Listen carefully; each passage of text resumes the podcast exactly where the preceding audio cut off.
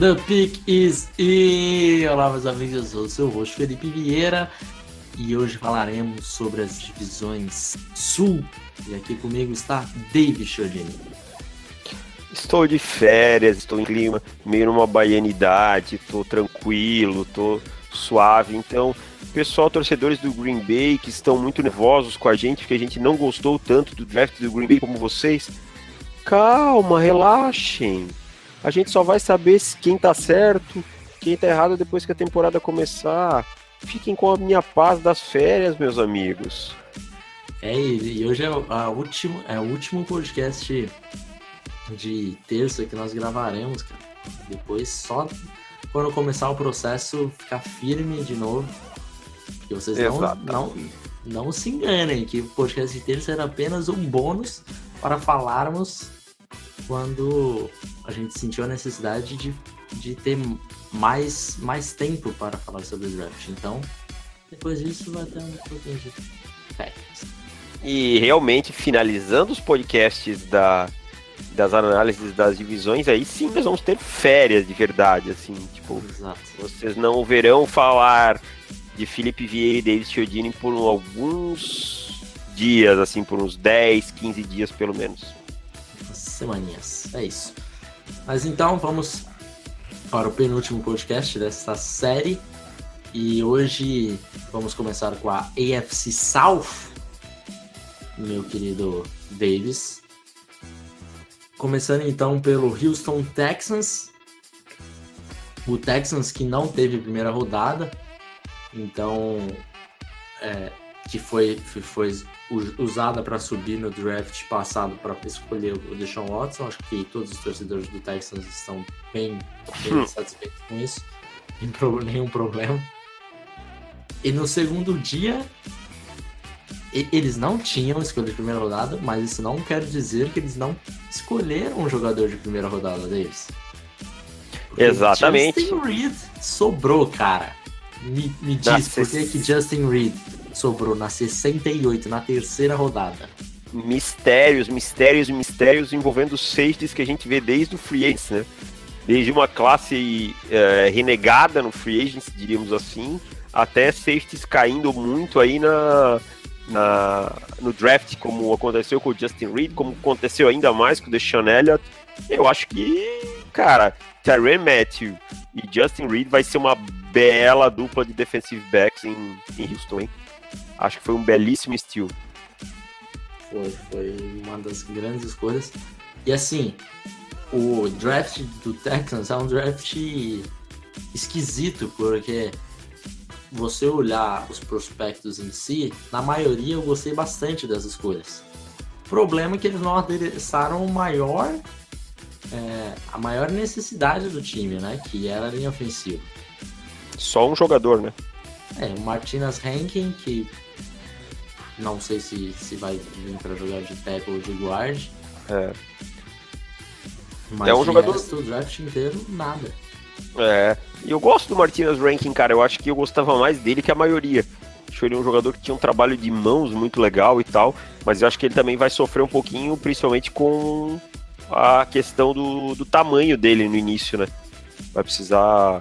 A envergadura dele não é a melhor e tal, então vai, vai sofrer um pouquinho. Exato.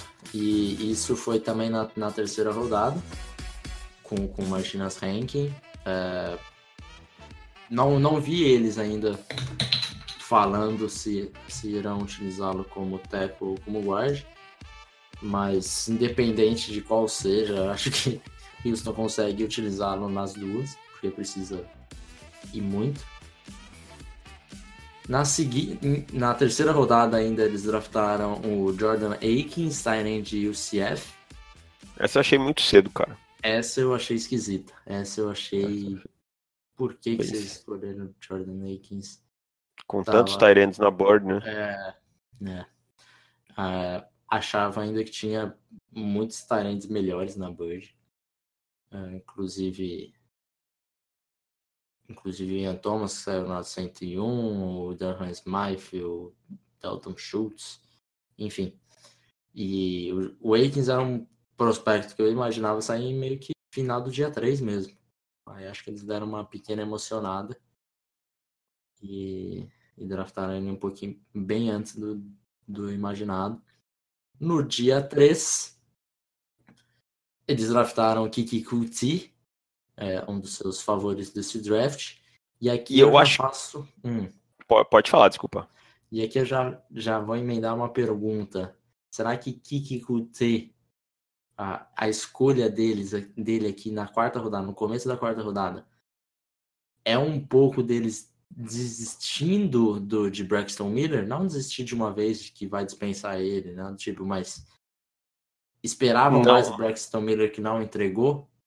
Eu acho que sim, e eu acho que o Kiki ele tem um fit muito bom para jogar em, em Texas, com esse, no Texans, desculpa, com esse ataque com o Deshaun Watson, que é um QB móvel, que eles vão abusar aí de screen, vão abusar de jet sweep, fake jet sweep, uh, esse, esse, tipo de jogada, o running back, o wide receiver se move para o backfield, então ele, ele pode contribuir nisso.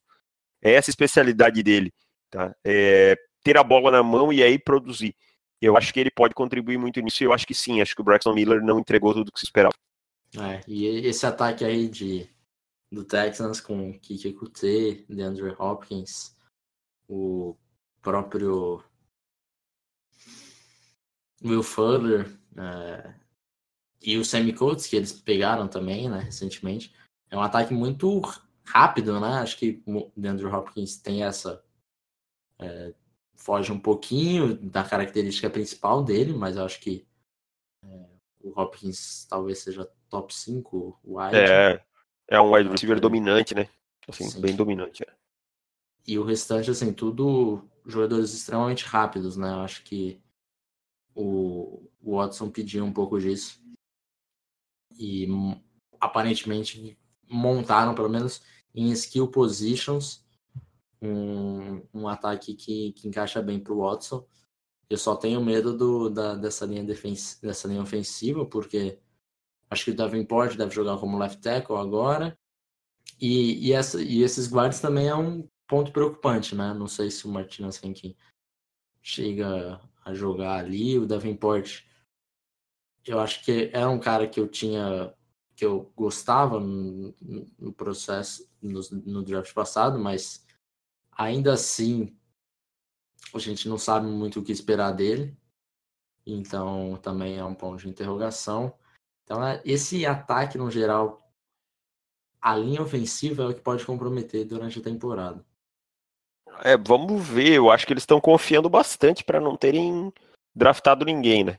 Então vamos, vamos esperar. É. O, treinador, o treinador também deve estar confiando muito aí, deve ter visto alguma melhoria em alguém, ou está esperando para dar algum bote no free agency, alguma coisa assim, no, naqueles cortados, alguma coisa assim. Né? Porque... E aí eu vejo que eles que o draft deles foram muito BPA assim também, sabe? É, não deram muita bola para a questão de need, não. Exato, exato. Então, essa é, é aquela filosofia que a gente sempre fica falando assim, e por mais que a gente fale que o certo é draftar por BPA, sempre tem que pesar os dois. E por não ter pesado o linha ofensivo, talvez eles se arrependam na, na temporada.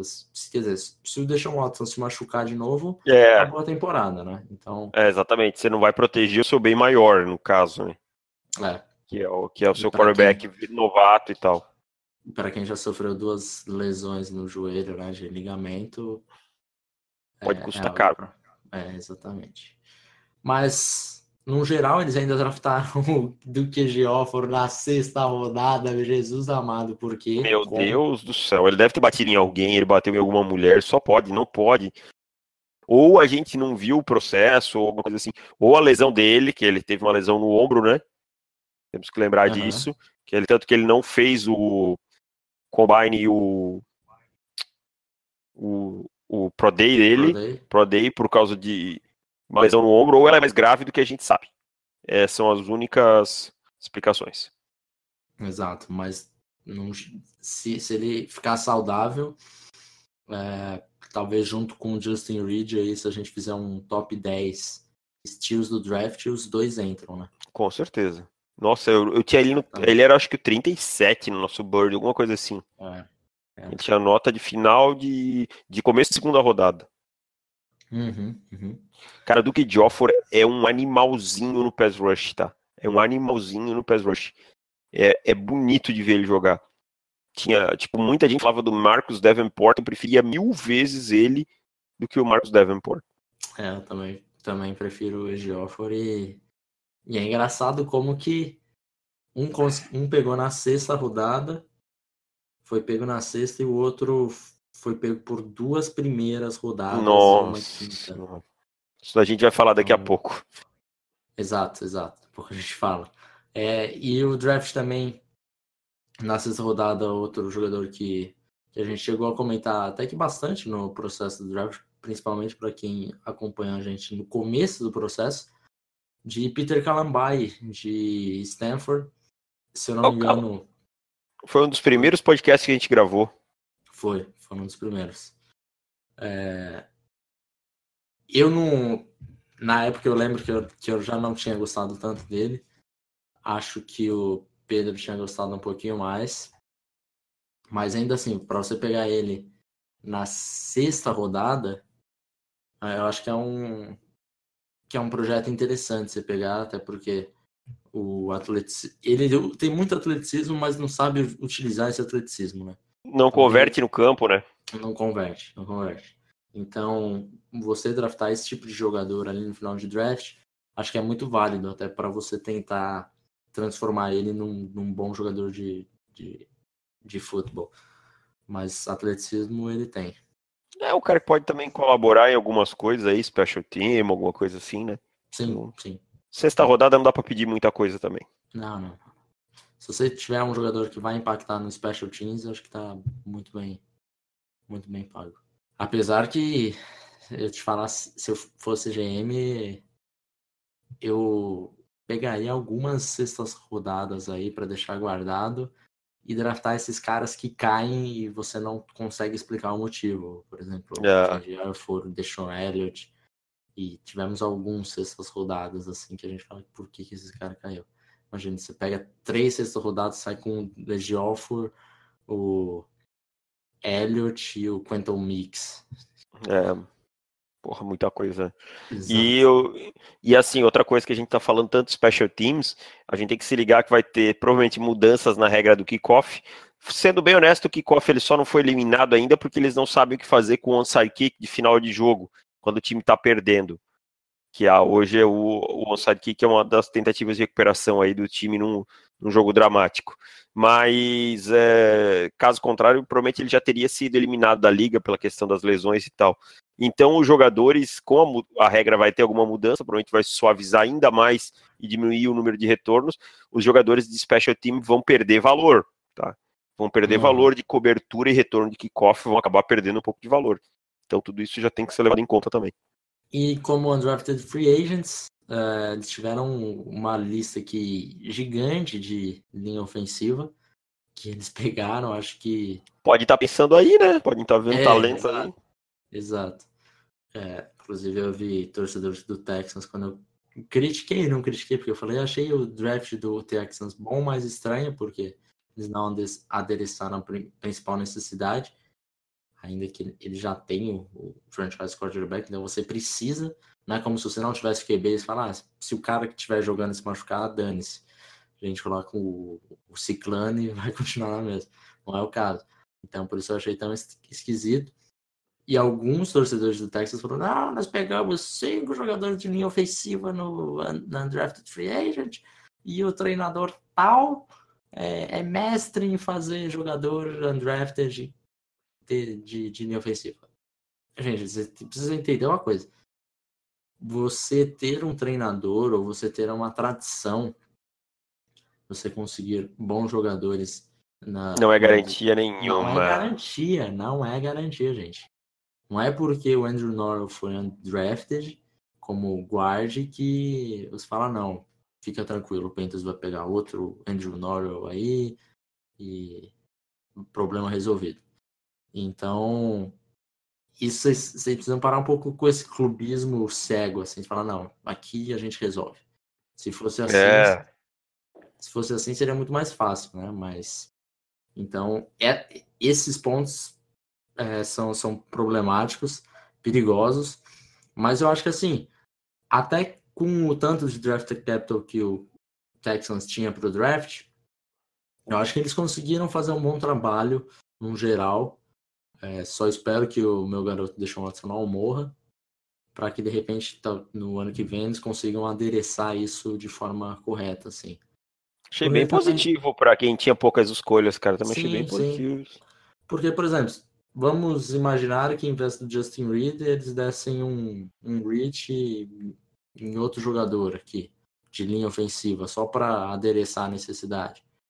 De repente, jogador, você não teria nem o safety nem linha ofensiva. É, então, não, foi, foi uma estratégia boa. Uhum. Achei, é achei escolhas sim. coerentes as escolhas. Sim, sim, coerentes. É, mas é aquilo. Você tem que ficar de, de olho aqui com a pulguinha atrás na orelha, mas fizeram até que um, um bom trabalho. É, o problema é que a classe também não era lá grande coisa, né? Vamos exato, falar, por exemplo, exato. por offensive tackle não era uma grande, uma, uma grande classe. Então. E, e os guards, que era uma boa, quando chegou já na tinha... escola 68 já tinha ido embora todos, né? Já tinha ido as maiores, já tinha ido embora, é verdade.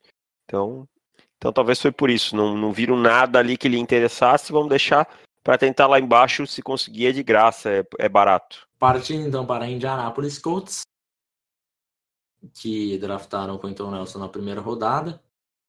E daí uma baita escolha, acho que projeto Salve Andrew Luck. Porque acho que a gente fala tanto do Nelson há tanto tempo aqui que nem vamos nos estender mais, a não ser falar que foi uma, foi uma boa escolha. Na segunda rodada, porém, no segundo dia, tivemos algumas escolhas ruins, eu diria. Ruins. Posso falar, não gostei de nada do que eles fizeram no dia 2. Nada, nada. Tá, eu ainda consigo defender o Brandon Smith e o Kemoko Touré. Ok, Posso, posso mas defender, mas eu não consigo defender, não consigo é. defender onde eles foram pegos, cara. Não, ok. Entendo, entendo. É, mas, por exemplo, o Brandon Smith na 37, quando eles estavam no relógio, se eles fossem pegar é, um teco ou um guard, tinha mais alguma coisa melhor do que ele já? Que melhor que o Brandon Smith, acho que não, porque o Will Hernandez tinha saído, né? O Hernandes saiu na 34, eles escolheram na 37. Uhum. Então, acho que assim. Conor Williams estava ali ainda. Conor Williams, tinha o Conor Williams, é verdade. É verdade. Tem esse, tá. esse, esse, problema. Mas o, o Brandon Smith é ainda dentro, assim, do que. Tá, vai, passa, né? Passa. É, segunda rodada, ok. Provavelmente foi ali no começo da segunda rodada. Acho que principalmente quando está no começo da segunda rodada, certamente você teria jogadores primeira da, na sua board. Não sei se o Brandon Smith era um jogador de primeira rodada na, na board deles. Se for, eu acho que é um, um certo exagero. É, mas ok. Agora o Darius Leonard, linebacker de South Carolina State, é assim, talvez a pior escolha da segunda rodada, cara. É paixão por jogador físico. Aquilo que a gente tantas e tantas vezes comentou, aquela paixão por jogador físico, vai lá, pega o jogador que é muito forte, que no tape mostra capacidade de correr, capacidade de atacar, de bater forte, mas que não tem a técnica refinada, que talvez não esteja pronto para a NFL, que poderia ter sido pego lá embaixo e preparado. Então é uma escolha que eu desgosto e muito. E ainda na, na segunda rodada, eles pegaram o Kemoko Touré, que a gente falou, e o Taekwon Lewis, nossa. de Ohio State. Eu não acho que a segunda, que a escolha do Darius Leonard foi pior. Para mim, a do Taekwon Lewis foi pior, cara. Você acha do Taekwon Lewis pior? Nossa, o Taekwon Lewis. É, não, acho que o Darius Leonard pro lugar que foi pego, mas o Taekwon Lewis é bem fraco, cara. Bem sim, sim. fraco. E, e o bizarro é que, por exemplo, é, eles atacaram posições que eles precisavam com extrema necessidade, né? A gente viu os dois guards, o Quentin Nelson saindo onde deveria sair mesmo. Aí o Braden Smith deram aquele reachzinho de leve. De leve. De levinho, de levinho. Coisa bobagem, bobagem. Aí o Darius Leonard foi um, um reach absurdo, porque eles também, eles precisam bastante de linebacker. E o Kemoko Touré, outro reachzinho de leve, o Taquan Lewis, um outro reach grande. Então, assim, na terceira, no segundo dia, é, confesso que eu não faria nenhuma dessas escolhas. Foi só reach. Foi. Todos, não teve nenhuma que você falava, bom, aqui pegou no lugar certo, não tinha um outro jogador melhor para pegar, da mesma posição. É, é, isso que eu digo ali, ó, linebacker, precisava de linebacker, tinha bastante linebacker no Bird ainda, entendeu? Você tinha o Fred Warner, você tinha o hum, Jenner Avery. Warner. Nossa, cara. Fred Warner ia resolver esse problema aí. Passou muita coisa batida aí, eles pegaram o jogador de lá de baixo, então uhum. detestei o segundo dia dos Colts. No terceiro dia, aí eles começaram a ir atrás um pouco mais de skill position e abriram o quarto, o, quarto round com Nihel Hines. Também não gosto. É, eu também, assim, é, não gosto, mas eu acho que ele. Ah, não sei, não consigo defender. Eu ia tentar defender, mas. Você ia tentar defender que ele recebe bem passes, que ele é dinâmico, é, tal, tal, tem jogador com bem mais valor que tem capacidade de fazer isso daí também. Acho que Exato. na 104 é muito cedo para a bolinha dele. E assim, não se surpreenda se ele for mais um daqueles running backs de 5-8, que tem um milhão de jardas na NCAA e aí que não produz na NFL. Exatamente, exatamente. Então na quarta rodada acho que ainda dava para você pegar jogadores melhores. Você tinha aí John Kelly, você tinha uma galera aí que dava para você ter pego. Justin Jackson. Justin Jackson, que foi quase undrafted, né? Kalem é. O Balaj, o Balaj aqui seria maravilhoso, eu acho, pra eles. Você tá pensando num jogador que recebe passes, que um running back recebe passes, que tem capacidade e tal. Kalem Balaj seria o mais indicado. Chase Edmonds, talvez, mas acho que Chase Edmonds era mais para baixo. E se eles quisessem um, um, aquele running back pequenininho, é, para causar o, o, inferno na, na defesa, via de Ito Smith, né? Mas. Ito Smith, exatamente. Ainda assim, é, seria um reach, mas um reach menor. Na quinta rodada, o nosso vice-campeão do, dos jantares do, através do, do país dos Estados Unidos inteiro, que é o Doris Fontaine, que visitou todos os times saiu na quinta rodada e é um jogador extremamente atlético, né? Que é, foi, foi destaque lá no East West Shrine Game. Esse eu já gostei, já achei uma escolha que eu achei boa. Uhum, eu também, também gostei bastante. Então, de repente, pode ser um, um jogador aí que muita gente não tá falando muito, que pode produzir mais. É... E junto com o John Kane, que eles draftaram também na sexta, Acho que eles draftaram uma boa dupla aí de, de wide receivers também. É, o Dion Kane aí tem uma capacidade muito boa de esticar o campo, né, cara? De, de, de, ser uma arma em profundidade e tal. É isso o Andrew Luck, com certeza, se estiver saudável, vai saber explorar bem. Será que Andrew Luck? Espero que Andrew Luck volta. Cara, eu torço muito, eu não sou torcedor do Colts, nada. Eu gosto demais do Andrew Luck, acho ele muito bom, muito talentoso. Tomara que a lesão dele não seja tipo, não, não acabe com a carreira dele. E o mais engraçado de tudo, Davis, é que do undrafted free agent, eles pegaram um linebacker melhor do que eles pegaram na segunda rodada. Que é o Sky Moore, que caiu por, caiu por conta da lesão que ele teve há dois anos atrás no pescoço. Uh, uma hérnia no pescoço, coluna, não me recordo agora, e saiu essa semana que os times tinham muito medo. Aliás, eu não sei se você notou, esse ano os times estão com muito medo de jogadores com histórico de lesão. Tipo, tô, sempre foi uma preocupação dos times, óbvio, mas esse ano, tipo, deu uma maximizada nesse draft. Muitos jogadores caíram e caíram bastante por causa de lesões, tá?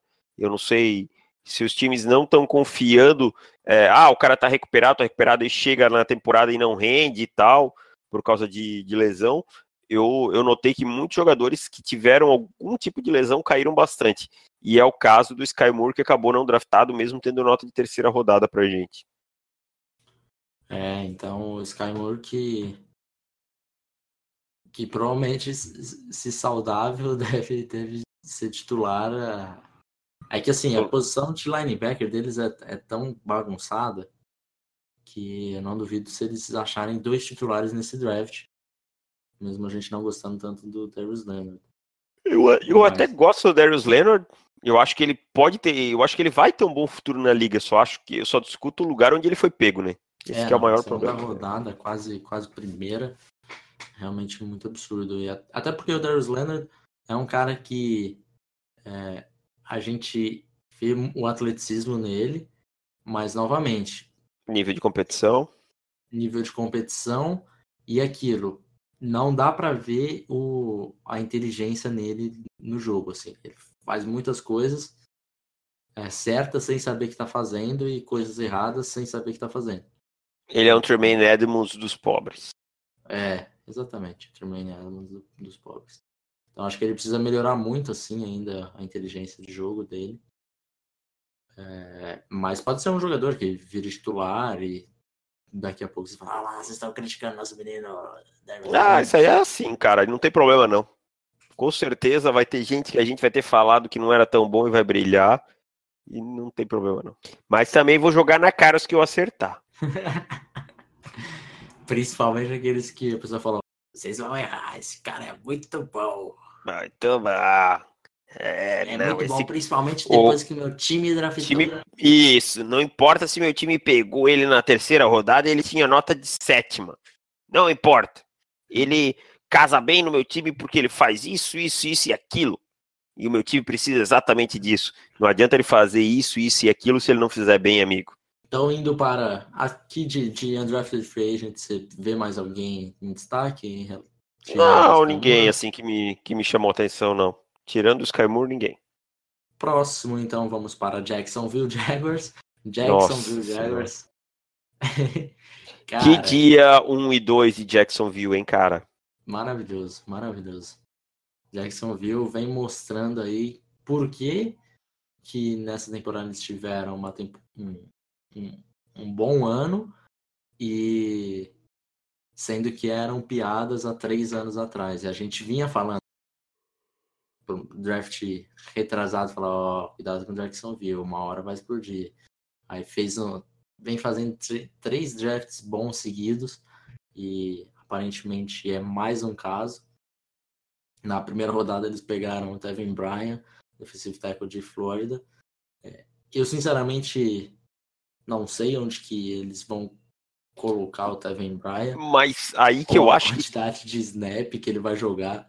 Aí Mas, que eu acho cara... que tá o segredo, Felipe. Aí que eu acho que tá o segredo. O Taven Bryan, a gente fala, fisicamente fenomenal, é, algumas um primeiro passo absurdo, mas o processamento, o jogo, aprender o jogo dele ainda era bem cru. Então eu acho que aí ele vai jogar nessa defesa sem pressão, sabe? Tipo, entra, faz, sai. Ó, garoto, aqui, ó, é o seguinte, quando o cara botar a mão para lá vai acontecer tal coisa, entende? A formação dos caras é essa, tal, tal, tal, com um monte de monstro para ser tutor dele ao redor. E aí talvez ele não tenha um impacto imediato, mas ele numa segunda temporada ele pode estar tá voando por causa disso, entendeu? Eu acho que, cara, foi uma escolha sensacional. Tanto hum. para o jogador quanto para o time. Não, para ele, acho que se ele tivesse que escolher um time, certamente Jacksonville estaria entre, entre os times que ele pensaria. Então, em casa ainda, né? Exato, precisa, só precisa pegar o carro e yeah. tá fácil. No segundo dia, né, draftaram o DJ Shark, wide receiver de LSU. O Shark, que é um, um wide extremamente veloz, né? Subaproveitado, né? Sim, é, LSU a gente já, já imagina aí porque talvez seja um dos piores é. lugares de QB né? nos últimos anos. Mas o que eu acho incrível é assim. Todo mundo sabe que a LSU tá, tava horrível de quarterback tal, tal, mas eu acho que o Shark foi subestimado por, por isso, cara. Tipo, vários scouters não prestaram atenção devida nele, entende? Eu acho que ele tem tinha, tinha que ser mais hypado, diríamos assim, durante o processo, e muita gente, muito, muita gente, ah, jogou ele lá para dia 3 e tal, e a gente não, a gente achou desde o início aí que ele, que ele era um jogador de dia 2. E na terceira rodada, um dos grandes estilos do draft também, Ronnie Harrison caiu é, e Jacksonville, como vem fazendo há algum tempo já, não deixou passar. Então... Não, mais um jogador para aquela secundária maravilhosa, né? Exato. Cara, essa, essa defesa de Jacksonville, que absurda, que absurda. Vai jogar ali com Jalen Reigns e AJ Bowie. E o melhor é que é uma defesa tão dinâmica que ela recupera a bola tantas vezes, né? Não é só aquela defesa que para jogadas, é uma defesa que recupera muitas bolas, que dá boas posições de campo pro, pro ataque. Então, cara, é, eu, eu vou parar para ver a defesa de Jacksonville jogar esse ano de novo. E os rumores é, que, que Ronnie Harrison caiu foi por conta de problemas de caráter. E, e não por, por ele ter problemas com a, com a, com a justiça, com polícia, nada do tipo. É porque ele é meio cuzão mesmo no vestiário. Então, cara, você cai é, duas. É, o pessoal não, não curte muito o Harrison. Mas se caiu na, ter na terceira rodada, você não vai pegar o cara porque ele não, não é muito bem visto no vestiário? É, eu, eu pegaria tranquilamente. Meu Deus. E outra coisa, brother, uma coisa é se ser cuzão lá em Alabama, onde ele era o Ronnie Harrison, o safety starter, o cara que tava na, no programa há três anos e mandava no vestiário e desmandava junto com outros caras, né? Uhum. Agora ele vai chegar na NFL e ele é só o Ronnie Harrison, um rookie que vai carregar pad, entendeu? Uhum.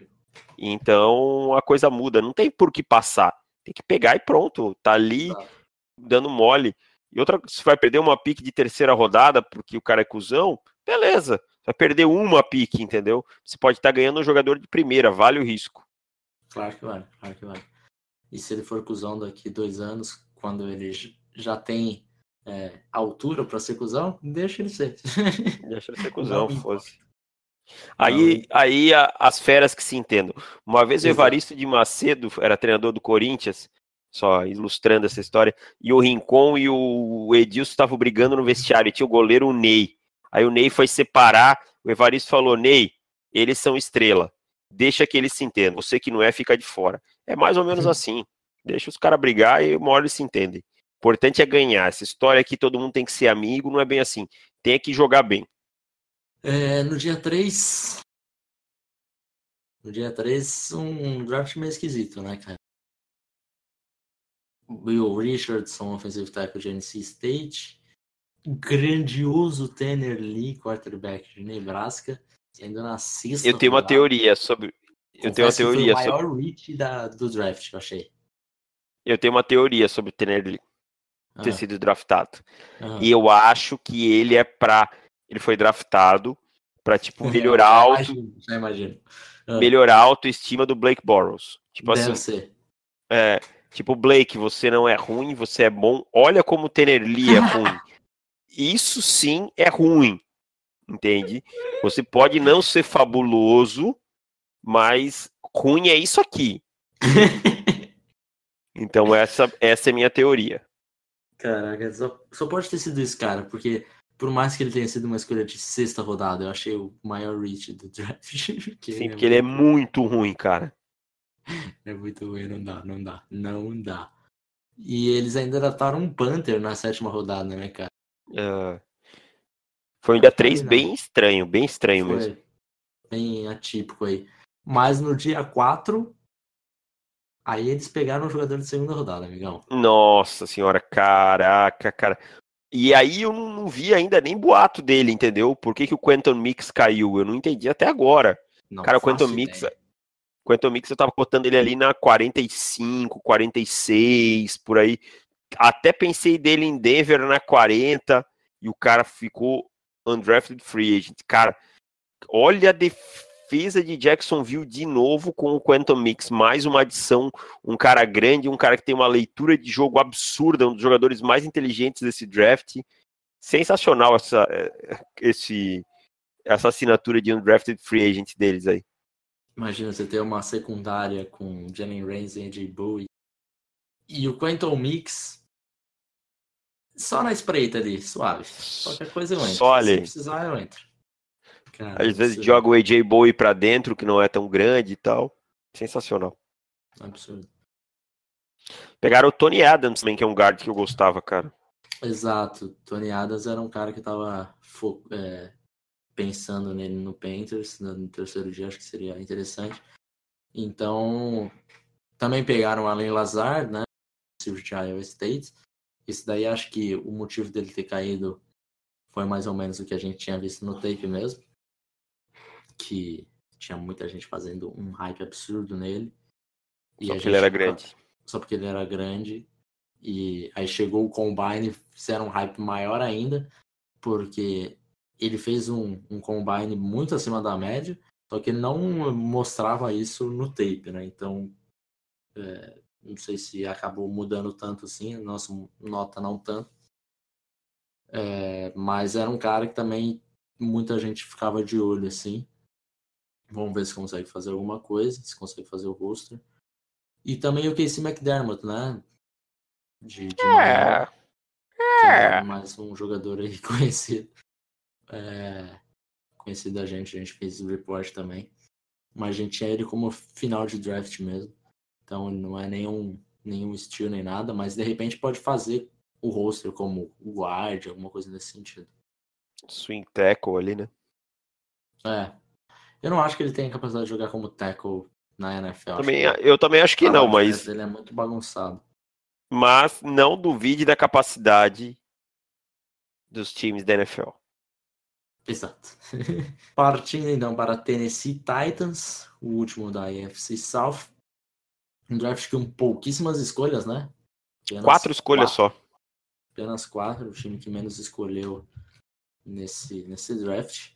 Na primeira rodada foram de foram de linebacker, Rashan Evans, que daí eu acho que dos hits do, do linebacker na primeira rodada foi o menor. É o menor, também achei o menor, cara. Achei que. E ainda acho que é um cara que casa bem com o que Tennessee precisa. Então, assim, subiu, pegou acima do que, do que ele estava, pegou. Mas não é uma coisa que me incomoda tanto que eu diga assim, não, foi uma péssima escolha, subiram demais e tal. O time precisava, podia se dar esse luxo, foi lá e pegou. No dia 2, ficaram com um dos outros grandes estilos desse draft. E, cara, como vai ter time que vai se arrepender por ter passado o Harold Landry, Sobrou até a 41 Tennessee Titans, acho que deve estar sorrindo até agora. E tudo por medo de lesão, né? Novamente, medo de lesão e tal. Cara, o Landry era top 10 do nosso Bird, um jogador aí que vai impactar, eu acho que imediatamente. Então não tem muito que, que falar. Talvez tenha sido o maior estilo do draft, cara. Não vou dizer que o maior estilo, mas é, foi o jogador de top 10 aí que mais caiu e foi, foi pego lá na 41. Então, se é. for pegar em termos de valor, cara, escolha sensacional de Tennessee. É, dentro do nosso top 10, outro que caiu foi o Hurst, né? Mas com um problema muito mais. Ah, mas o Hurst já estava fadado, né? Sim, sim. Um problema muito mais nítido do que o Harold Landry. É, sinceramente, não sei como que o, o Landry caiu tanto. Um cara com a explosão que ele tem, uma classe de edge rushers é, limitadíssima, abaixo do, do normal. Então, Tennessee, acho que já, sinceramente, se me falasse que o, que o Tennessee sairia com Harold Landry no draft, ponto. Não falando que é na, na segunda rodada, até na primeira, eu já, já teria achado que teria sido um bom draft, pelo menos uma, uma belíssima escolha do, do Titans. Quer dizer, eles pegaram o, o Rashan Evans e o Harold Landry, que... Para mim, eles inverteram, as, poderiam ter invertido essas escolhas, que teria sido bem coerente, né? Sim, o A22 e a 41, então. No final eu... eles fizeram um certo, né? Porque se eles tivessem invertido, provavelmente o Rashan Evans não teria sobrado tanto. É, é, não, provavelmente teria saído antes que começou uma corrida por linebacker ali, né? Uhum.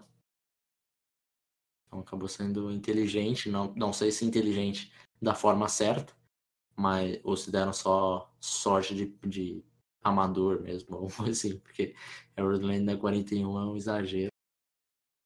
E na quinta, no, no, terceiro dia, eles foram de Danny Cruikshank, cornerback de Arizona, e o Luke Falk, quarterback de Washington State, saiu só na sexta rodada, é, coisa que Mel Kiper estava batendo na mesa que sairia na segunda. Ah, Mel Kiper. Cara, a gente tinha nota de quarta ou quinta rodada pro Luke Falk, agora eu não lembro. Para mim, Luke Falk vai ser um Mr. Checkdown, um jogador que bem desenvolvido, pode ser um bom backup, mas esse é o teto dele. Eu tinha ele mais alto no começo do processo e tal, mas aí depois a gente foi vendo e não, não desenvolveu porque eu achava que ele teria uma temporada excelente esse ano, e ele foi até parar no banco em alguns momentos. Então, para mim, acho uma boa escolha para trabalhar com backup, quem sabe aí no futuro fazer alguma troca, alguma coisa assim, mas não vejo ele como um potencial na liga mais, não. Exatamente. Como undrafted free agents, temos em destaque aqui o Deontay Burnett, wide receiver de USC, que a gente tinha nota de terceira ou quarta rodada nele? Quarto round. Quarto round. Terceira, vi aqui, cara. Terceira? Terceira. Ah, é verdade, ele era daquela gangue de wide receiver de terceira. Exato, round. exatamente. É... Que é mais um, mais um que eu acho que nessa classe tinha tanto, acabou caindo slot por conta da, da quantidade mesmo. E a gente tinha falado, né, que ia ter White caindo, pegando lá no dia 3 e etc. Eu acho que o Deontay Burnett caiu caiu um pouquinho o medo, os times um pouco com medo do trabalho de, das mãos dele, cara, que ele acabou tendo alguns drops em jogos ali cruciais, como o High State e tal. Então, acho que, que, isso deu uma despencada nele, mas é um jogador bem legal, cara. É, e se a gente pensar nos, nos wides ali de, de Tennessee, dá para ele se encaixar ali, né, cara? Dá, dá sim. Acho que ele com um bom training camp, ele vai brigar aí pelo, pelo wide receiver 3, 4 aí, quem sabe. É, acho que ali você tem Corey Davis, se ele se vingar como wide 1, o, tem o Ann Taylor e o Richard Matthews, é, acho que 2 e 3 meio que garantidos. Aí você tem o TJ é, ele... Sharp, e daí ele começa a entrar nessa briga, né? De repente, é, eu acho que ele entra quatro, aí. aí. Mas eu acho que o roster ele deve fazer, vamos ver. Vamos ver. Partindo, partindo não, é, EFC South. Qual foi o pior draft da AFC South? Indianapolis Colts. Pelo potencial que eles tinham, né? Acho que realmente. Exatamente. Foi, foi um draft meio assim, meio. Bah. É, assim, eles conseguiram bons jogadores, logo, lógico conseguiram. Mas eles eram obrigados a conseguir. Eles tinham muita escolha em segundo dia, escolha alta do primeiro e tal. Então, eles poderiam ter feito melhor do que, do que fizeram. Fizeram. Eu não, não sou muito fã também, não. É, melhor draft da FC South? Jacksonville Jaguars. Jacksonville Jaguars, então mantendo aí a escrita de da FC South por três ou quatro anos seguidos. Mas, cara, Houston ficou bem próximo, assim, pra mim, tá? Tipo, uhum. Houston conseguiu também grandes jogadores aí e tal. É que Houston tinha menos draft capital e tal, então não. Ah conseguiu. Acho que se Tennessee tivesse mais draft capital, eles teriam feito é. draft para brigar aí com, com Jacksonville, porque as escolhas em si é, eu gostei, até como eles atacaram os, os free agents. Então, de é. repente, é. eles teriam feito um, um draft mais. Eu, eu gostei dos. Na verdade, eu gostei dos três drafts, só gostei do draft do Indianapolis Colts. Essa é que é a uhum. verdade. Então, lamento, torcedores do Colts. Mas o Andrew Luck volta. Então tá tudo bem. É. Então vamos para a NFC South, começando pelo Atlanta Falcons, que na primeira rodada tiveram a sorte de Calvin Ridley sobrar na escolha 26. E eu acho que aqui, claramente, o draft de, de Atlanta foi um draft BPA. Não pensaram tanto, tanto nas necessidades deles e simplesmente pegaram o melhor jogador que estava disponível. Foi o caso do Calvin Ridley. Que estava com uma ótima cara na hora da escolha. Tava assim, felicíssimo de, de ter, ter, caído, até, até 26. É felizão. Então aí vai formar uma dupla de Alabama com Julio Jones e Calvin Ridley. É, ainda, ainda tem, tem o Mohamed Sanuno. Exato. Que deve ser o wide receiver 2 ainda essa temporada.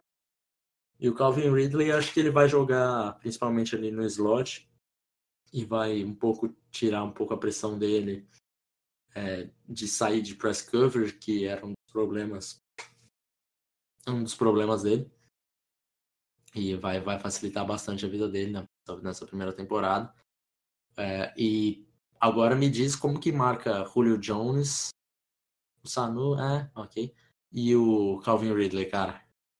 E aí você ainda tem no backfield aí um Devonta Freeman, né? Que sabe sair para rotacionando. Rotacionando, que sabem sair para receber passes. E aí você tem um quarterback extremamente frio, que é o Matt Ice Ryan, que é, que é um cara que eu adoro, cara, que eu gosto muito, que acho que às vezes nas conversas de melhor quarterback a galera meio dá uma esquecida, mas que é um jogador muito, muito, muito bom, tá, muito consistente também. E aí, cara, vai ser bem complicado. Uma linha de ataque bem razoável, tá? Então, não vai ser fácil, não. Exatamente. Acho que ali na linha ofensiva que eles precisavam melhorar e não melhoraram eram os guards, né? Já uhum. há algum uhum. tempo que eles têm guards é, abaixo da média. Achei que eles iam tentar solucionar esse problema, mas não conseguiram passar no talento de Calvin Ridley. E na segunda rodada, uma, algo parecido aconteceu, né? Porque eles também já têm uma das melhores duplas de cornerback da liga. Draftaram a Isaiah Oliver, de Colorado, que a gente tinha como primeira rodada também. Eu não sei se eles vão usar algum algum deles como como nick. Eu, eu acredito que não, porque não sei se algum deles tem essa essa, essa característica. Acho que o Oliver não tem muito isso. Não, o Oliver Mas... é um cara para jogar na lateral, né? É, exato. Um o Desmond Trufant e o Alford eu também não vejo. Então, para fazer um upgrade ali ao Brian Poole, que é o, o elo mais fraco ali da, da, secundária. Mas, de qualquer forma, é, draftaram mais um cornerback aí que, caso se machucar algum dos, dos titulares, ele entra e vai pelo menos manter um nível bem alto, né? É, e é aquela coisa, né? Os, os outros jogadores também vão envelhecendo, também vão tendo contrato depois que vai precisar renovar. Então, um, talento como o do Asaya Oliver na 58, você não pode passar. É, eu fiquei indignado dele cair até aí. Acho que os times não, não, não o avaliaram da maneira correta. É um jogador que a gente pode estar tá falando para mim, cara. Isso é uma convicção pessoal minha em dois a três anos como um dos melhores cornerbacks da liga. Tá? Então, eu acho que foi uma escolha sensacional de, de, de Atlanta. Não me surpreenderia se em dois anos ele fosse titular absoluto da posição. É, o que me causa um pouquinho de estranheza é que os dois, os dois titulares têm contratos longos, né? Contratos longos, né? O Trufan vai até 2022, o Alford vai até 2020. É, se não me engano, o Alford tem um contrato mais é, com dead cap menor, né? A partir do ano que vem. Então, de repente, se eles precisarem é, abrir espaço, um pouco né? de espaço, pode ser a opção de dispensar o Robert Alford e coloco o Isaiah Oliver como titular. Mas vai, vai é, depender muito de como o Isaiah Oliver se comportar nessa temporada, né? É, com certeza. Ainda no segundo dia foram de Deatrin Sinat, é, aí sim resolvendo um dos problemas que junto com o Ward seriam os maiores né, do, do time. O Senat, eu acho que foi assim, uma, uma escolha bem dentro do que, do que a gente tinha imaginado para ele. É, mas eu ainda acho que ele teria saído um pouquinho mais tarde, até por conta do tamanho dele. É, a gente sabe que ele é um pouquinho mais abaixo do, do padrão. É, eu confesso que eu não imaginava ele saindo tão alto, tão alto assim. Na é, terceira é, pelo, por problemas com tamanho, a gente viu o Puna Ford, por exemplo, Exato. não ser draftado, né? Exatamente. E o Puna Ford, por exemplo, não ser draftado. Então eu também fiquei bem surpreso com, com essa escolha do Edwin Senat na 3, e para falar a verdade, eu não gostei muito, não. Acho que tinham outros nomes melhores aí que dava para ter escolhido. É, ele não, não traz muito pass rush para o jogo do pro jogo dele. É um cara que vai mais parar a corrida. Então, um jogador desse tipo e com uma altura já abaixo do, do ideal, confesso que fiquei bastante surpreso ele tá saindo na terceira rodada. Achei que ele ia cair até mais do que a gente tinha, tinha cotado ele, que era para quarta, né? Então, mas assim, não foi foi um reach de leve. Acho que é, é nada absurdo. Dá, dá para passar. Uhum. E no terceiro dia, apenas duas escolhas. White Smith, running back de Southern Mississippi que daí eu não sei como que ele vai jogar, porque, é, como a gente falou, já tem uma dupla, talvez a melhor dupla de running backs, talvez não, é a melhor dupla de running backs da liga. Ah, não, a torcida do Saints vai ficar brava agora, né? Porque Camara é... e Mark Ingram também é uma. Tá, vamos dizer que tá ah, dentro top do top 5. 3. Top é. 3, pronto, top 3, para ficar um pouquinho menos em cima do muro. Hum. E daí o Ed Smith vai ser um cara que, assim como a gente comentou agora há pouco, vai ser aquele cara que vai entrar, jogar de repente quatro snaps, snaps não, é, quatro recepções por jogo, alguma coisa nesse sentido, três, e pouco, vai pouco agregar no primeiro ano. De repente, o contrato do Coleman, acho que acaba ano que vem, se eu não me engano. Se eu não me engano é isso, não me falha a memória. Então, vamos ver como que ele como ele vai sair e da mesma forma com o Oliver, de repente ele pode tornar aí um, um running back 2, alguma coisa nesse sentido. E ele é bem a característica dos dois running backs que estão hoje, né? Se você for olhar, ele é um jogador parecido em característica, o, o Smith, assim. É um cara que sabe, sabe receber o passe, que faz, tem boas rotas, boas mãos e tal. Então, é bem o que é, acaba realmente o Tevin Coleman é a última temporada dele, pois ele é agente livre.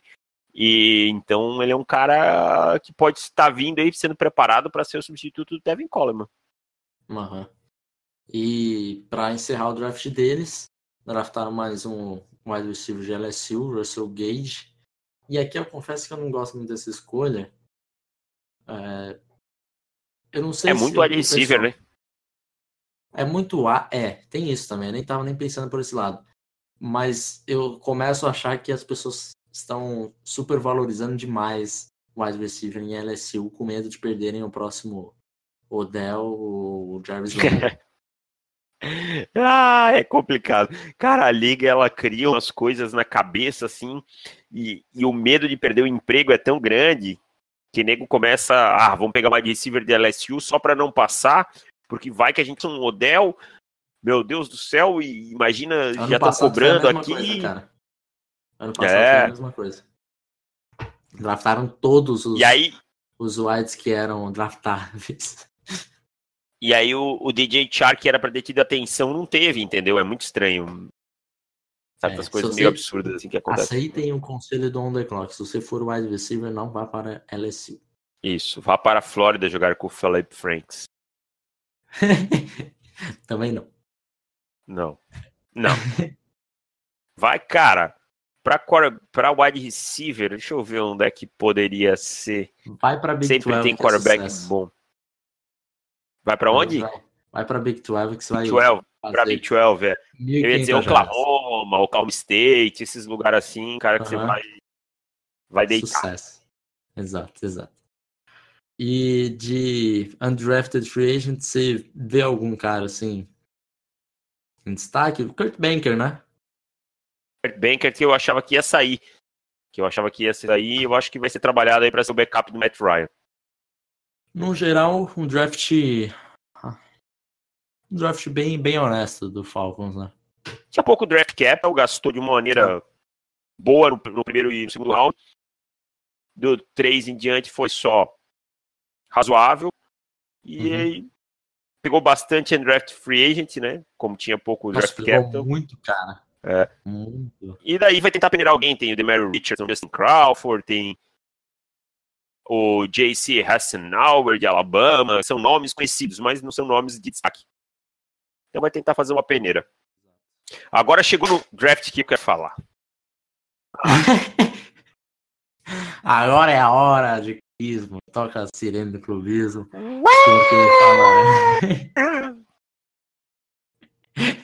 Achei fa- fabuloso esse seu, esse seu efeito sonoro. cara. É, Pra quem percebeu, foi o próprio Davis fazendo, não foi um áudio que eu inseri, não, hein?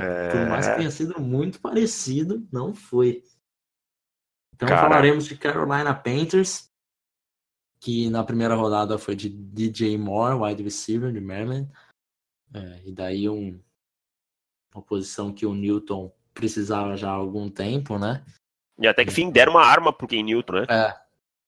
Eu acho que para a próxima temporada vai ser, acho que o melhor grupo de jogadores de ball skills, de, de skill position do, do, do Newton na carreira dele.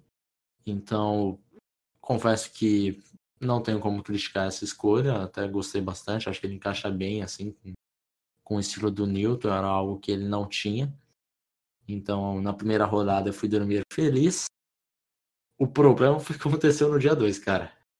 O dia 2 foi Foi- foi sofrível. Mas deixa pra você, pode falar. Tá, no dia 2, draftaram o Dante Jackson, cornerback de LSU. O Dante Jackson, para quem não sabe, é o que quebrou o recorde, o recorde não, mas que foi o melhor, é, o melhor tempo do, do combine desse ano. Inclusive, ele chegou falando que queria quebrar o recorde de John Ross, mas não cumpriu, passou longe de cumprir, inclusive. Mas é um cornerback muito rápido e e eu acho que meio que para por aí. Não, E é só? sacanagem com o Jackson. Porque assim, eu tenho. Eu tenho minhas dúvidas se ele é. Se ele tem a capacidade de ser um, um outside corner. Por causa do tamanho dele. Acho que ele não consegue ganhar muito peso, porque ele já é, tem o, o ombro estreito. Enfim, parece que não vai conseguir agregar muito, muito mais peso ali. É, sua altura é bem abaixo do, do ideal, né? Tem só 5'10". Então, para ele jogar por fora, ele tem que realmente ser um, um cornerback muito técnico, como é o caso do Brent Grimes, que jogou assim a, a carreira inteira, um cara muito técnico. E eu acho que ele não é esse cara, esse cara técnico. Ele precisa precisa melhorar. Ele contra press coverage assim, tenebroso, horroroso. Então, tenho minhas dúvidas. E o processamento dele também não é lá grande coisa, né? Não, não é. Então, não acho, nem acho que tenha sido a pior escolha do, do dia 2. A próxima é tenebrosa. Acho que ainda se consegue meio que defender um pouco a escolha do Dante Jackson, caso consigam evoluir ele é, tecnicamente. Eu não faria essa escolha, nem de longe. Eu também não. É, principalmente porque eu vejo esse tipo de jogador que é baixo. é, é, se eu não tiver a certeza que ele vai jogar no outside, se eu jogar ele por dentro, eu vou resolver um problema do, do meu roster? Se for sim, eu até arrisco. Mas não é o caso do Panthers, porque a gente tem bastante jogador que pode jogar ali por dentro. Então, não gosto da escolha. Mas eu já, já tinha meio que, que superado até que veio a escolha do, do terceiro round, que foi o Rashan Golden Nossa, essa foi horrível, velho. de Tennessee, que foi uma das piores escolhas do draft, na minha opinião, porque é, ele veio para jogar de free safety, uma posição que a gente precisa muito, a gente não tem nada. É, só que assim, em Tennessee ele não jogava de free safety, jogava de nickel corner. Então, basicamente, você draftou mais um. mais um. Você draftou dois, cor, dois nickel corner. Ai, que desespero. Dois nickels. Sendo que você já tem já tem o, o Corny Elder, já tem o Cole Luke, você já tem o. Ah, meu Deus, o, o Captain Manley, enfim, já tem bastante níquel no, no time. E eterno, o Rashan Golden é um cara. É eterno. E o Rashan Golden é um cara que agrega bastante no jogo corrido, mas assim, a maior qualidade dele é o suporte corrido. É isso, é. é essa característica que você quer num, num free safety? Não é. não, você quer um, você quer um que tenha range para cobrir o campo sozinho no fundo do no, no fundo, um cara que quando encostar no box é, consiga aí é, é, agregar ou e mesmo fazer um desguize e dropar para cobrir. Então não é, é, é o uhum. que menos importa no free safety é, é, a qualidade dele contra o jogo corrido. Não que, que você tenha que descartar. Mas se você quer um, um safety para cobrir o fundo do seu campo, definitivamente não era a melhor escolha o Russian Galdo. É, e é um cara é, que é extremamente não atlético, para falar a mais certo, porque ele, o Tricone Drill dele é bem abaixo, o Spark dele foi de 8% só, então basicamente você draftou um free safety com qualidade, que tem qualidade no jogo corrido, e tem um quadril de defensive tackle, então realmente não gosto e, e fui dormir 100% pistolaço. Demorou a dormir. Demorei, demorei, porque eu tava muito puto. Porque a gente teve a, a Não, aí eu vou contar. De draftar o Isaiah Oliver na 55, por exemplo, ou o Justin Reed, que resolveria nosso problema de, de free safety, e o Ronnie Harrison na, na 85, que resolveria o problema da secundária inteira. Pronto. Mas não, foram com duas incógnitas. E aí eu vou falar para vocês que ele foi ver vídeo depois do Rocha Galder. Depois que ele foi, foi, selecionado, ele ficou tão puto, ele foi ver vídeo para ver se achava alguma coisa. E ficou, não achei, e ficou mais puto ainda. Cara, eu ficava mais puto porque é, eu ainda tinha alguns cortes aqui de Tennessee, né? Que eu, eu sempre salvo todos os, os jogos que eu, que eu corto e tal. Alguns eu nem, nem subi para pro, pro YouTube. Então eu fui ver, fui olhar os, jogos aqui e eu ficava cada vez mais porque você draftou um free safety que tem uma interceptação na carreira dele, então realmente não tem ball skills e ainda essa interceptação um outro jogador desviou e caiu no colo né? dele. Exato. Tip, é. Cara, eu vou falar o Galden, ele tava na minha lista para fazer, e aí conforme o tempo vai apertando, você vai deixando os que você acha que não tem tanto impacto, vão sair lá dia 3, é, que vão ficar para trás, né? E aí. Uhum. E aí o Galden eu comecei a olhar e disse, não, eu tenho outro caras aqui que eu preciso fazer. Por exemplo, o Jesse Bates estava tava ali para mim fazer Sim. bem naquela época. Aí, aí, eu peguei os dois, aí comecei, olhei um, olhei outro, dei uma olhada, dois tapes de cada um, e disse, não, vou fazer o Bates, que é, vai impactar bem antes, e com certeza vai sair bem antes. Eu vou deixar o Galden que vai sair lá no final do dia 3. E aí não, não vai ter tempo de fazer. E aí, cara, ele saindo pro Carolina. No... Eu pensei, cara. Eu... E eu não tava na live nesse momento. Eu fiz até o round 2. E eu fiquei pensando, uhum. o Felipe deve estar tá muito puto, cara. Eu, eu filmei as minhas reações do Jackson e do Bill Alden. Mas, assim, minha cara de bosta é tão grande que eu. Ah, qualquer dia eu posto. Deixa aí, mas. Ficou, ficou tão triste que eu falei, não vai nem valer a pena. E daí, no dia 3, inaugurando a quarta rodada. É, draftaram o Ian Thomas, Tyrant de Indiana. Uma escolha que a princípio eu também não, não fui muito fã.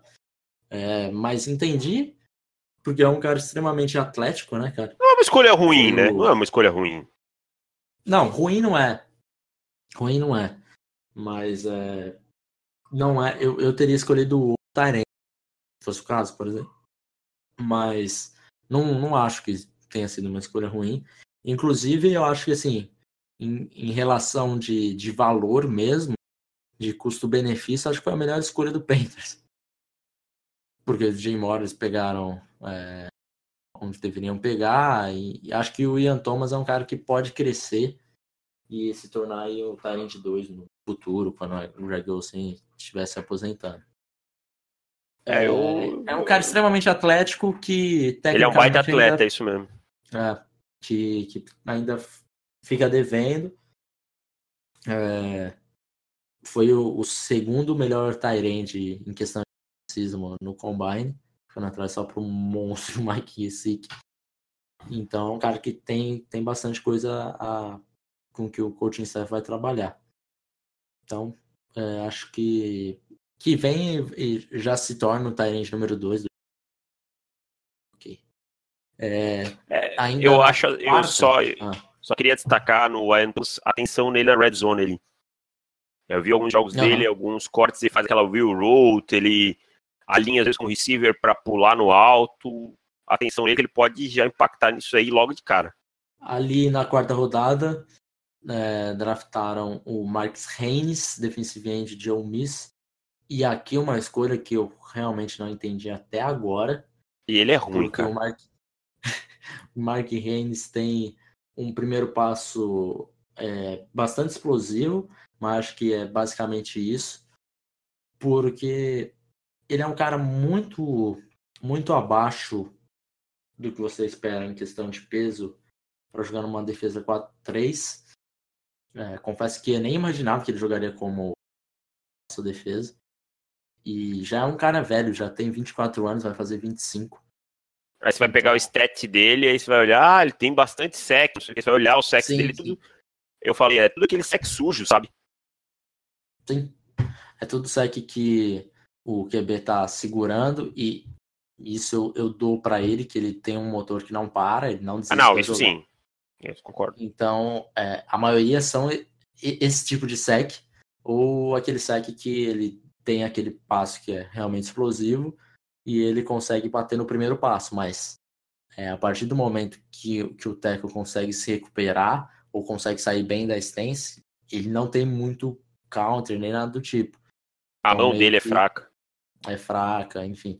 É, se, se ele não bater no primeiro passo, ele vai bater provavelmente só no 38 E aí até lá a bola já tá na mão do wide receiver 30 é. jardas para frente. A não ser que seja o Russell Wilson que tá desesperado correndo pela vida.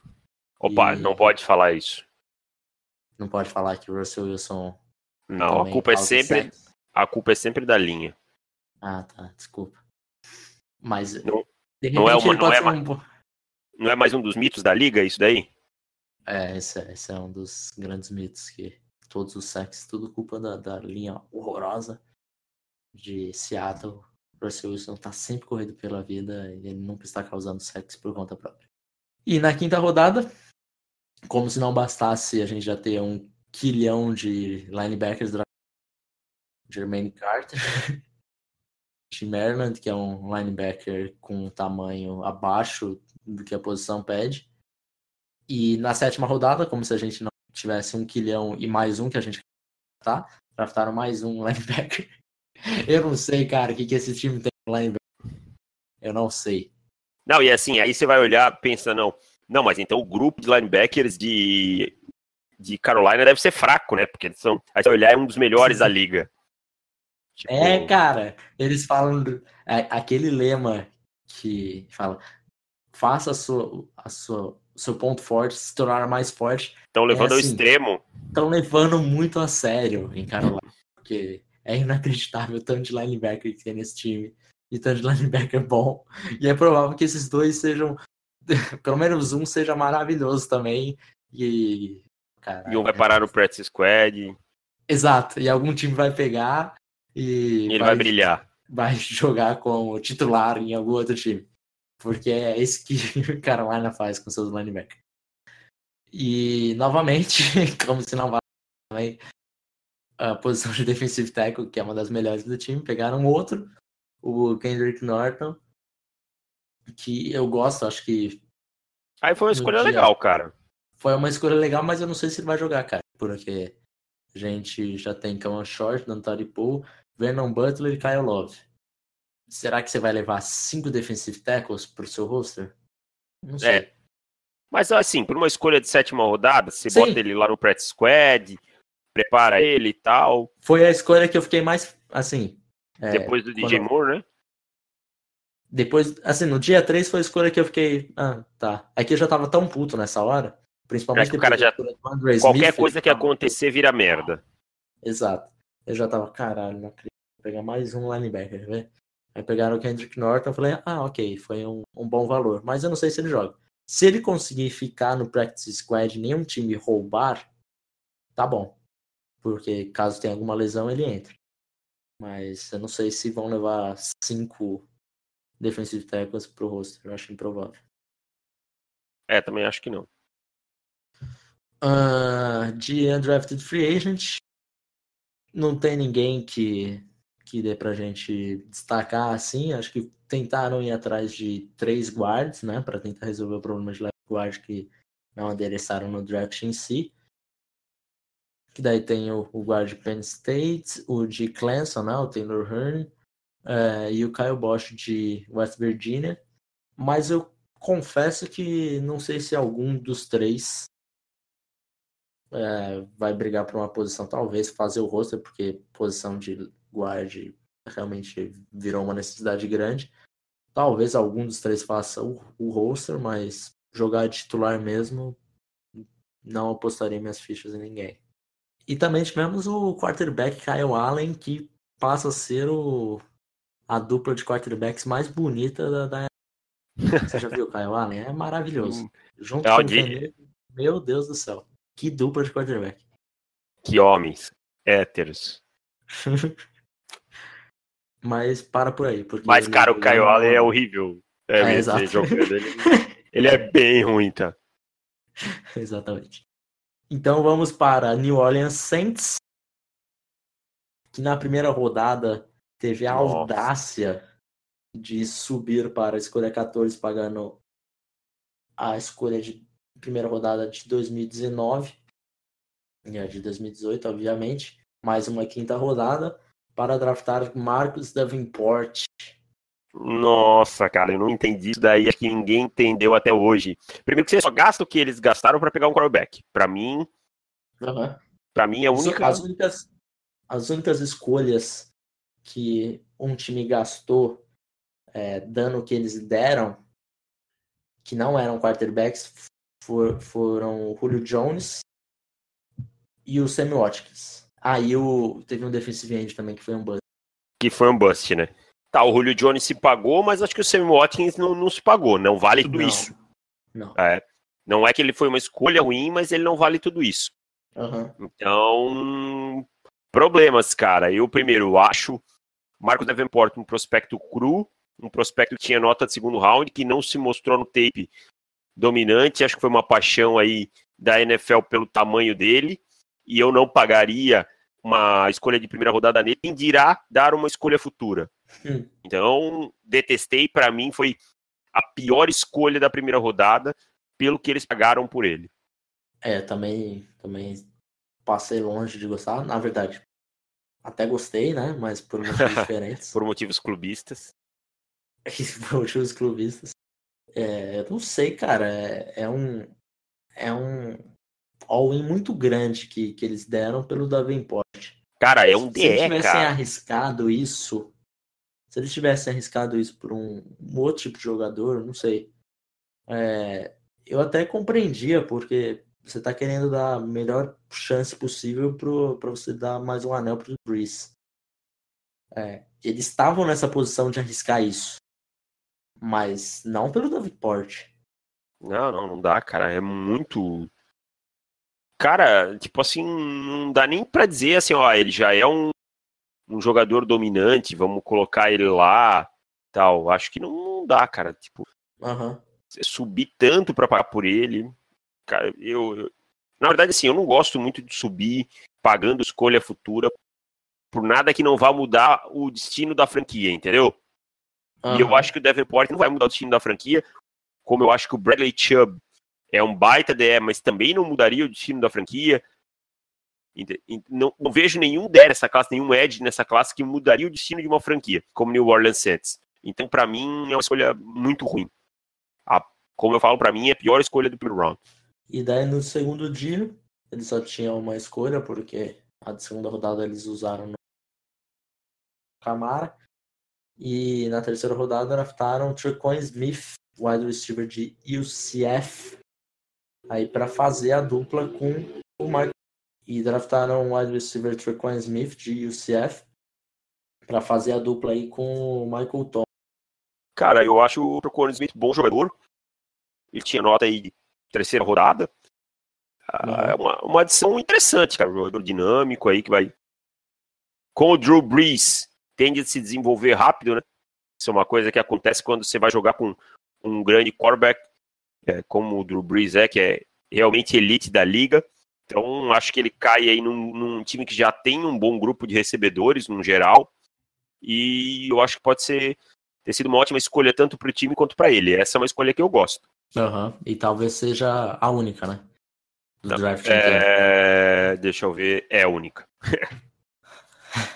Porque na quarta rodada eles draftaram o Rick Leonard, offensive tackle, e aqui é uma pergunta simples, cara. Por quê? Me fala um time grande. talvez, talvez seja mais conciso. Essa, essa simples por quê? Mas assim, me fala um time grande da FBS que tenha uma linha ofensiva horrorosa. Louisville. Outra. Florida State. Exato. E daí você vai draftar tackle da onde? Florida State. Quase matou o DeAndre François. Quase deixou matarem o DeAndre François. Tá. Ele perdeu a temporada porque o Rick Leonard tava comendo mosca. É, não foi, não foi exatamente ele, né? Foi. Não foi ele? Na, na, jogada, na jogada, não. Ele era jogador de right tackle. Ah, não, verdade. Tô confundindo ele com o left tackle. Desculpa. Veio, veio de, do, do lado esquerdo. Foi, foi, Mas, foi assim, a pressão, foi no lado contrário. Foi, foi no lado contrário. Mas, cara, é, aquela linha ofensiva, quando você.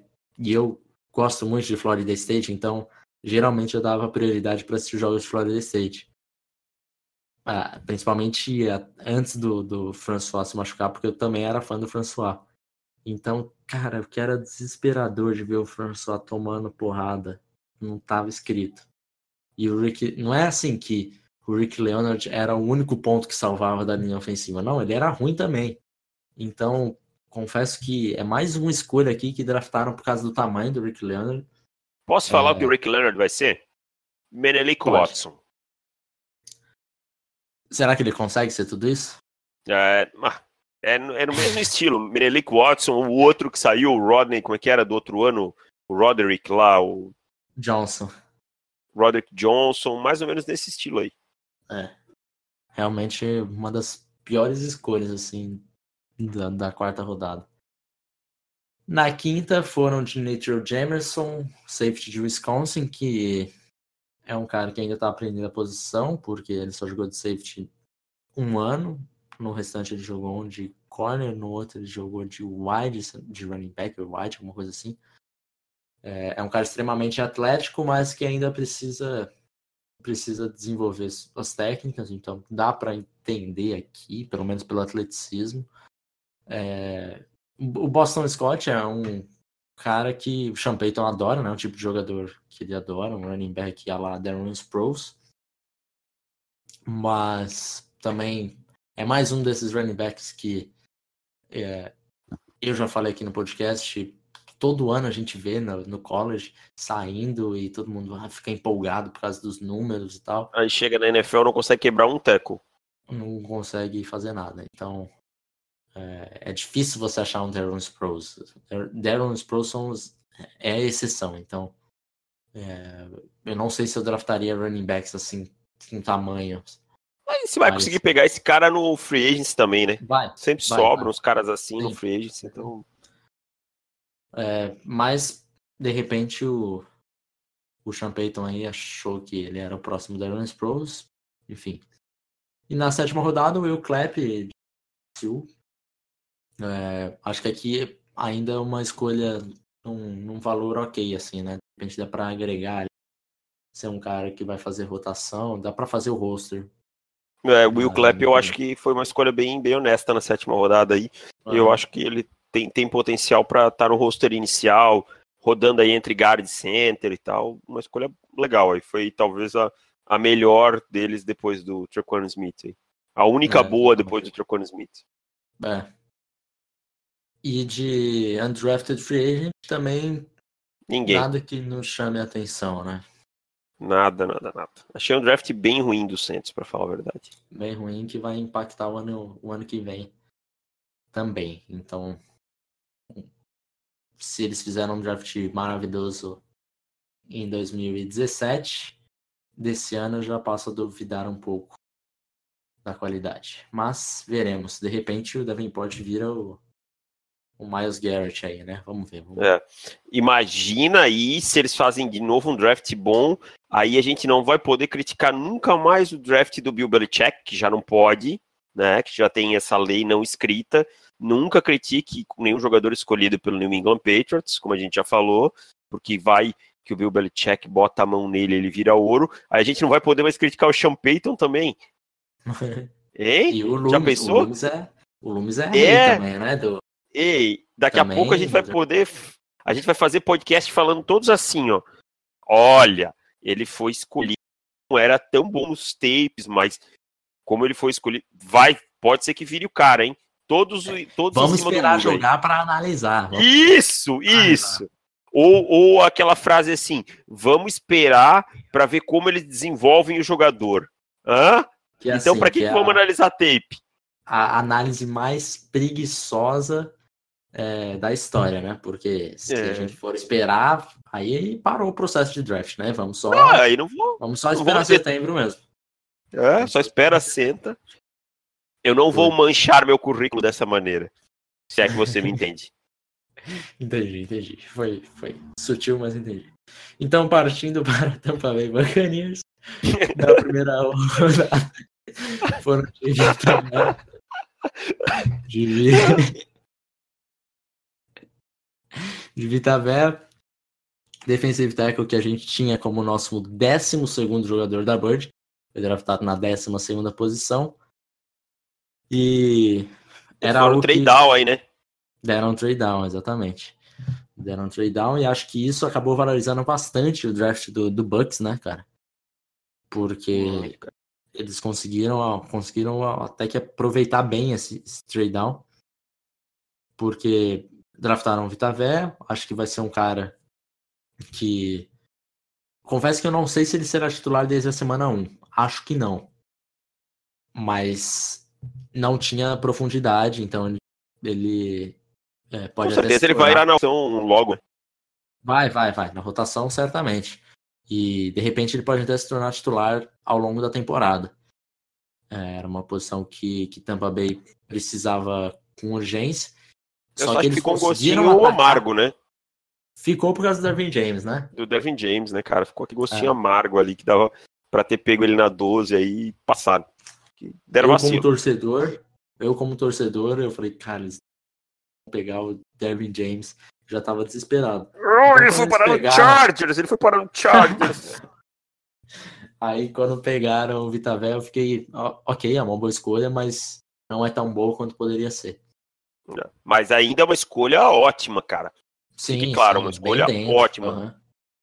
E era uma posição, assim, a linha defensiva inteira, que eles tinham muita necessidade, né? É, e conseguiram atacar muito bem na free agent, na free agency, conseguiram pegar dois defensive ends, conseguiram pegar o Bo Allen, é, então eles conseguiram atacar na free agency, foram para o draft um pouquinho mais tranquilos quanto a isso, é, mas ainda não estavam satisfeitos, né? Vitavé foi escolhido em 12 segunda e até roubando um pouquinho do, do Washington, que seria a escolha na 13, caso estivesse disponível. né?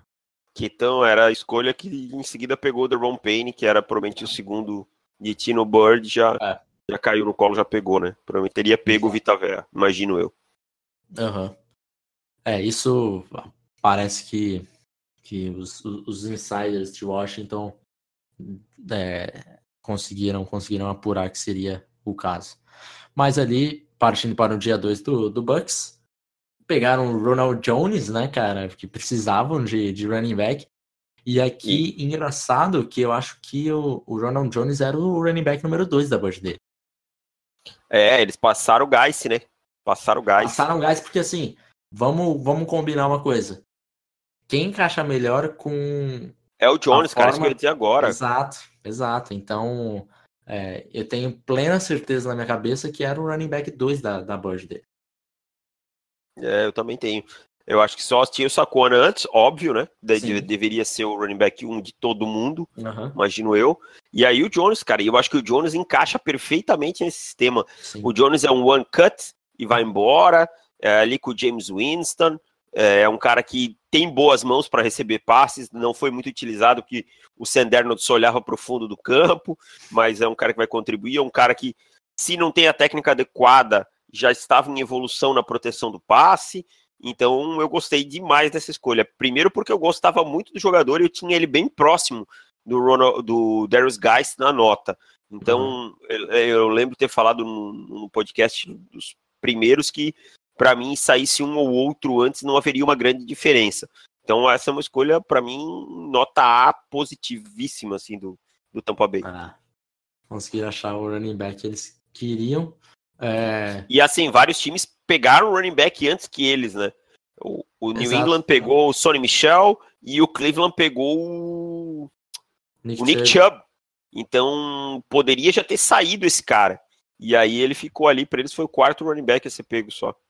Exato. Então, por isso que eu acho que Tampa Bay também está feliz da vida, porque é, eu acho que seria o running back 2, era o cara que se encaixaria melhor assim no esquema por zona deles. Então, um baita escolha de Tampa Bay. Também na segunda rodada foram de dois corners, cara. E aqui, duas escolhas que, que eu acho interessante. É, MJ Stewart, North Carolina.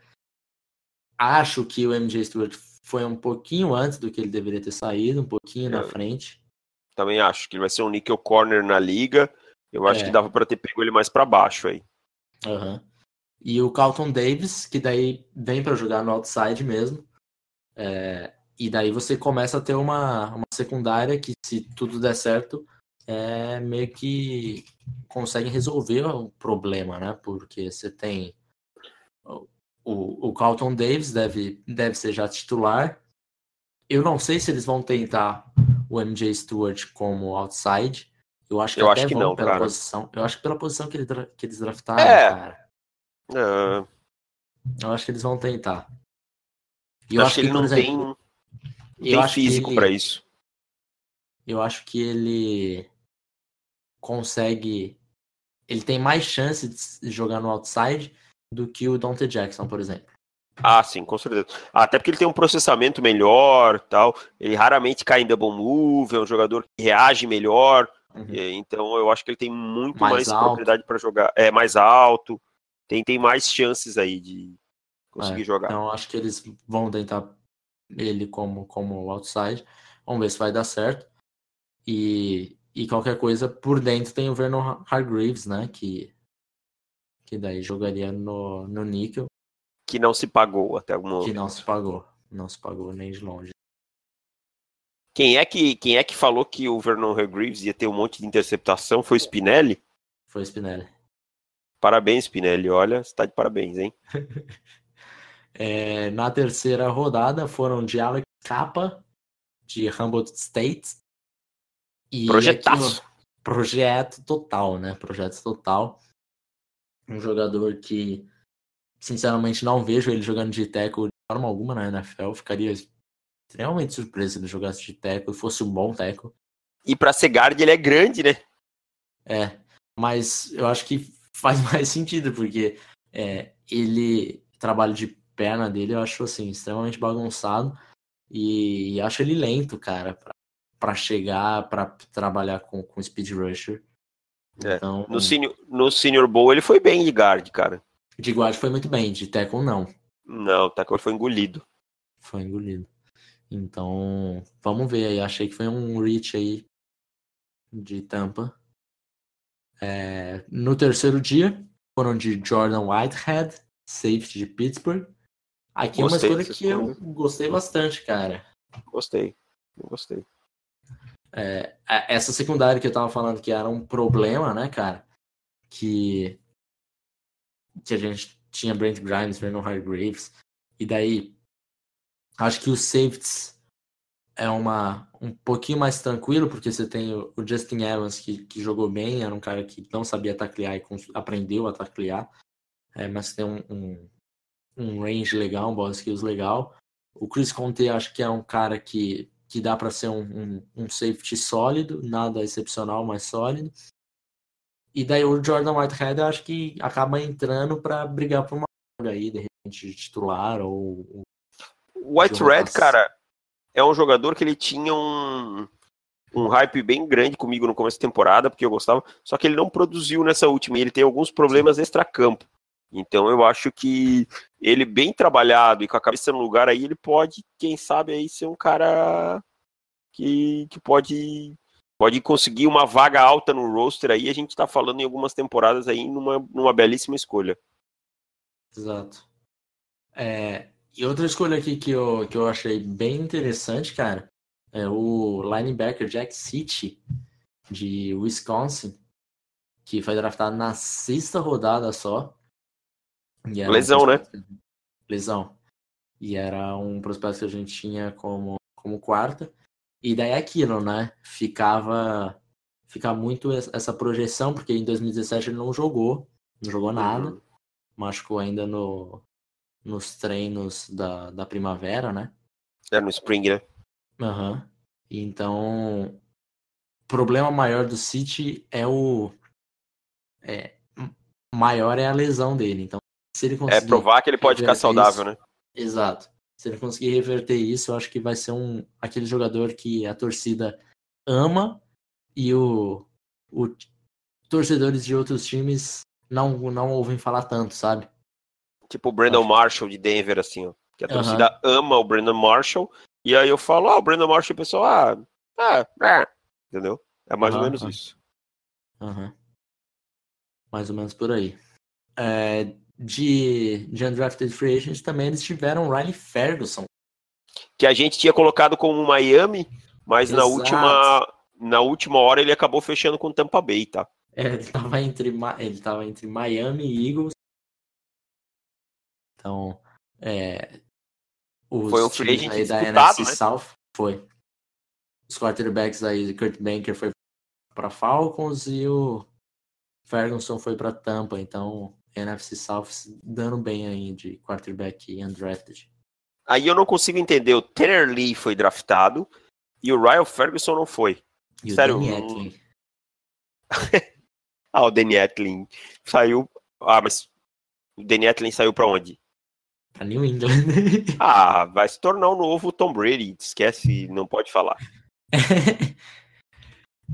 é, eu tô, grande, grandioso eu tô, quarterback. Eu tô, eu tô levando a sério. Eu tô levando a sério. As pessoas me criticam. Então elas me criticam no Twitter depois que eu falei do jogador do Bill Belichick. então, de mais algum Acho que mais ninguém, né? De, não, de o Ferguson, cara, o Ferguson talvez aí o que pese contra ele é alguns probleminhas de personalidade que ele teve, tá? Ele saiu de Tennessee de uma maneira meio conturbada na época e tal, antes de assinar com Memphis, então é, talvez isso aí tenha assustado um pouco os, os times. Mas se bem que hum. Tennessee, na época aí que o Butch Jones estava, era uma bagunça danada, então não, não vou nem criticar tanto, cara. Exatamente. Então é isso, acabamos por aqui a EFC South e NFC South. Acho que já está gigantesco. Então, sexta-feira voltamos com as divisões West, daí teremos clubes novamente. Hum, na melhor classe do. Ah, desculpa. Sexta-feira a gente fala sobre a EFC West e a NFC West. Valeu, rapaziada! Abraço!